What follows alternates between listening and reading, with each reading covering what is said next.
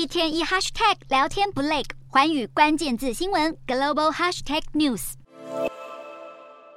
向前看齐的洪都拉斯转向中国，接着也可能加入中国的一带一路基础建设计划。不过，这一项中国国家主席习近平推出的宏大愿景，让参与的开发中国家深陷债务危机，难以还款。现在中国不止借钱，还出手进行纾困。根据世界银行和德国智库等所做的研究显示，从二零零八年到二零二一年，中国砸下两千四百亿美元，相当于七点三兆台币，纾困二十二个开发中国家。主要原因之一是要拯救中国自己的银行。这项研究发现，中国对陷入债务危机的国家提供的贷款，在中国海外贷款组合的占比中，从二零一零年的不到百分之五飙升至二零二二年的百分之六十，当中阿根廷拿到的资金最多，高达一千一百一十八亿美元，其次是巴基斯坦四百八十五亿美元，埃及一百五十六亿美元。专家认为，中国的纾困贷款并不透明，中国对外贷款常常附加保密条款，缺乏透明性，而且利率比其他国际援助机构还要高，恐怕会使债务国的财政恶化，并且更加依赖北京。外界就质疑，这纾困贷款是否会成为另一个债务陷阱？而且，中国的纾困规模逐渐追上国际货币基金 IMF 和美国。